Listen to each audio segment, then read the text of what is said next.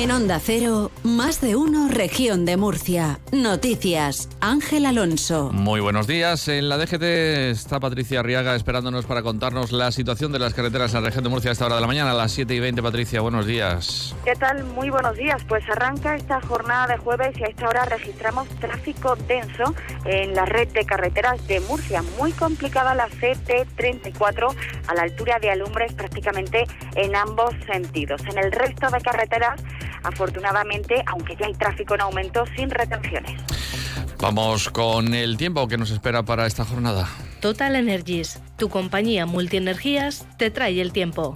Vámonos a la Agencia Estatal de Meteorología. Iván Álvarez, buenos días. Buenos días. Hoy en la región de Murcia el viento seguirá reciando con rachas que pueden llegar a ser fuertes, aunque con intensidad más moderada que la jornada de ayer. Por lo general tendremos estabilidad con los cielos prácticamente despejados y con temperaturas eh, que irán en ascenso. Tendremos de máxima 23 grados en Murcia y en Molina de Segura, 21 en Cartagena, en Lorca y en Cieza, 20 en Águilas y en Mazarrón, 18 en Caravaca de la Cruz y 17 de máxima en Yecla. Es una información de la Agencia Estatal de Meteorología. 11 grados de temperatura en estos momentos a las 7.21 minutos de la mañana en el centro de Murcia. Este invierno que tu caldera no te deje tiritando. Renuévala por una más eficiente con el plan Renove de Total Energies y ahorra hasta 200 euros al año en tus facturas de gas. Llámanos al 900 907 007 o entra en totalenergies.es. La Consejería de Agua, Agricultura, Ganadería y Pesca te ofrece la noticia agraria del día. El Gobierno regional reclama al Ministerio de Agricultura más celeridad en la aplicación de los programas de erradicación, control y vigilancia de las enfermedades de los animales. La comunidad solicita al Ministerio que tenga en cuenta el estatus sanitario de cada territorio con el fin de no generar sobrecostes en la realización de pruebas y controles que no sean necesarios. También solicita una mayor dotación económica con la que financiar estos programas. Gobierno de la región de Murcia, defendiendo e impulsando la labor del sector agrario.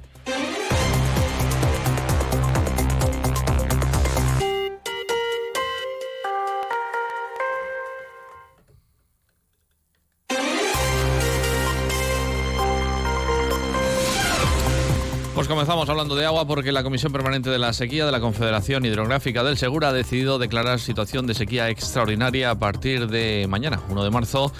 La unidad territorial de escasez principal de la cuenca que afecta a Vega Alta, Media y Baja. El presidente de la Confederación, Mario Urrea, ha explicado que la decisión se adopta al constatar que estas zonas cumplen con los requisitos técnicos y administrativos para esa declaración.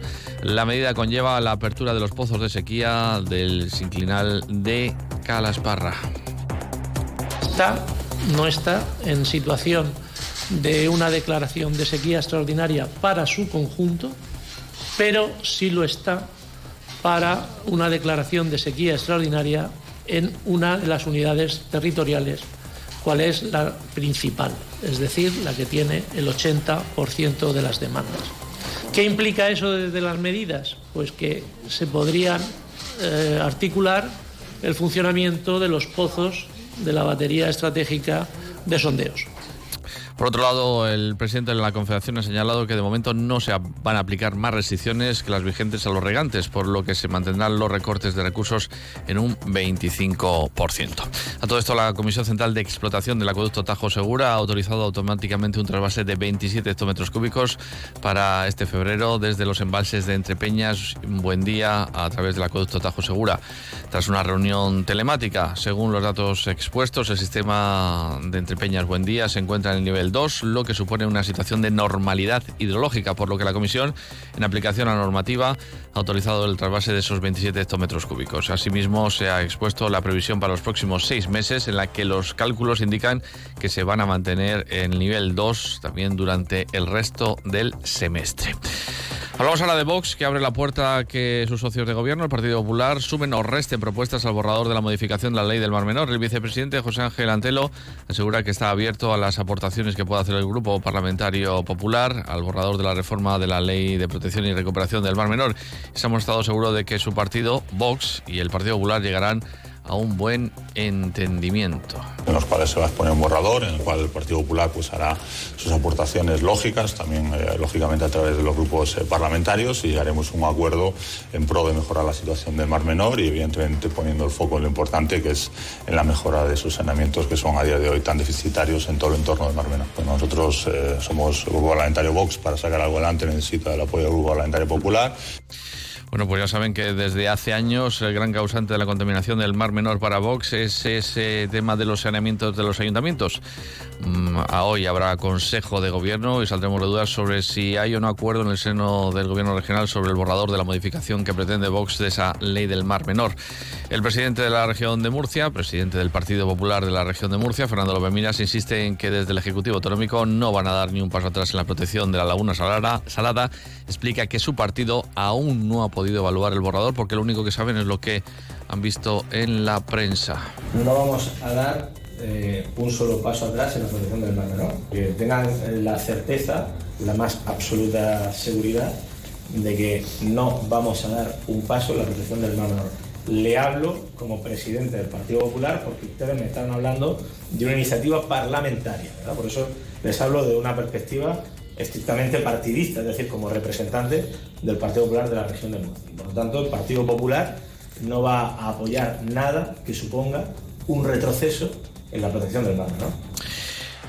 El presidente autonómico Fernando López Minas, que ha estado en Cartagena en eh, la inauguración de la renovación de los 25 quirófanos del complejo hospitalario de Cartagena, que permite ampliar un 10% de las intervenciones quirúrgicas que se realizan al año. Desde Onda Cero Cartagena, Paco Rivas. Esta reforma completa de todos los quirófanos del área 2 de salud es para López Miras todo un hito en cuanto a inversiones sanitarias en la región y convierten al Hospital del Rosal y al Santa Lucía en los primeros eh, centros hospitalarios de Europa que renuevan toda su área quirúrgica. El presidente destacaba que ahora se podrán realizar hasta hasta 1.500 operaciones más al año y llegar a un total de 20.000 pacientes.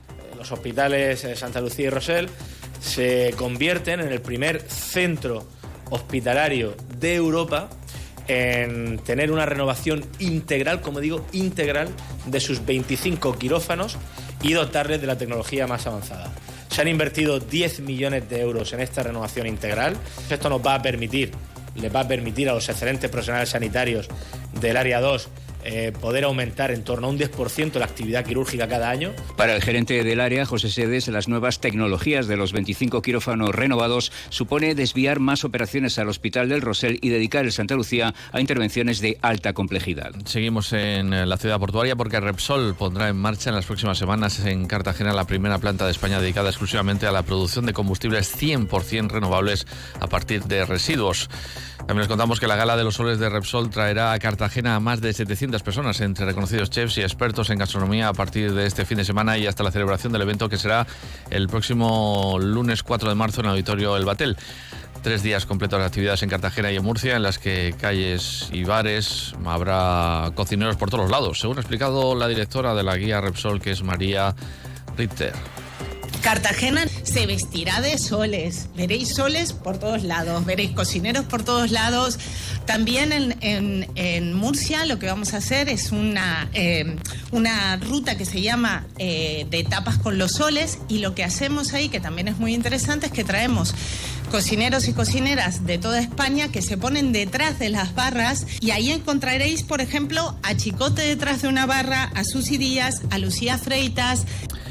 En la región hay en la actualidad 4.800 mujeres en seguimiento por parte de la Policía Nacional y la Guardia Civil que ya son víctimas de violencia de género. Dato facilitado por la delegada del Gobierno, Mariola Guevara, tras la adhesión de Molina de Segura al sistema Biogen de lucha contra esta violencia machista. Ya forman parte 24 ayuntamientos de la región de este proyecto, faltan todavía 21. Eh, Guevara también ha explicado que desde 2018 el Gobierno de España ha invertido más de 25 millones de euros en la región para actuaciones contra este tipo de violencia. Tenemos actualmente en seguimiento 4.803 mujeres, eh, eh, como digo, en seguimiento por parte tanto de Policía Nacional como de Guardia Civil. El sistema Biogen está ahora mismo incidiendo en una superficie territorial de un 73%. 25%. Es decir, abarcamos bastante territorio, pero aún nos queda más del 25% para poder hacer esa atención muchísimo más individualizada. Son 1.245 mujeres asesinadas y en nuestra región desde que se tienen datos desde 2003, son 35 las mujeres y un menor. Y terminamos contándoles que la Policía Nacional ha desmantelado una organización empresarial especializada en la comisión de delitos de explotación laboral y favorecimiento de la inmigración ilegal que llevaba a cabo sus operaciones tanto en la región de Murcia como en la provincia de Ciudad Real. No hay tiempo para más, les dejamos con la Alsina. Que tengan un estupendo día. Son las 7.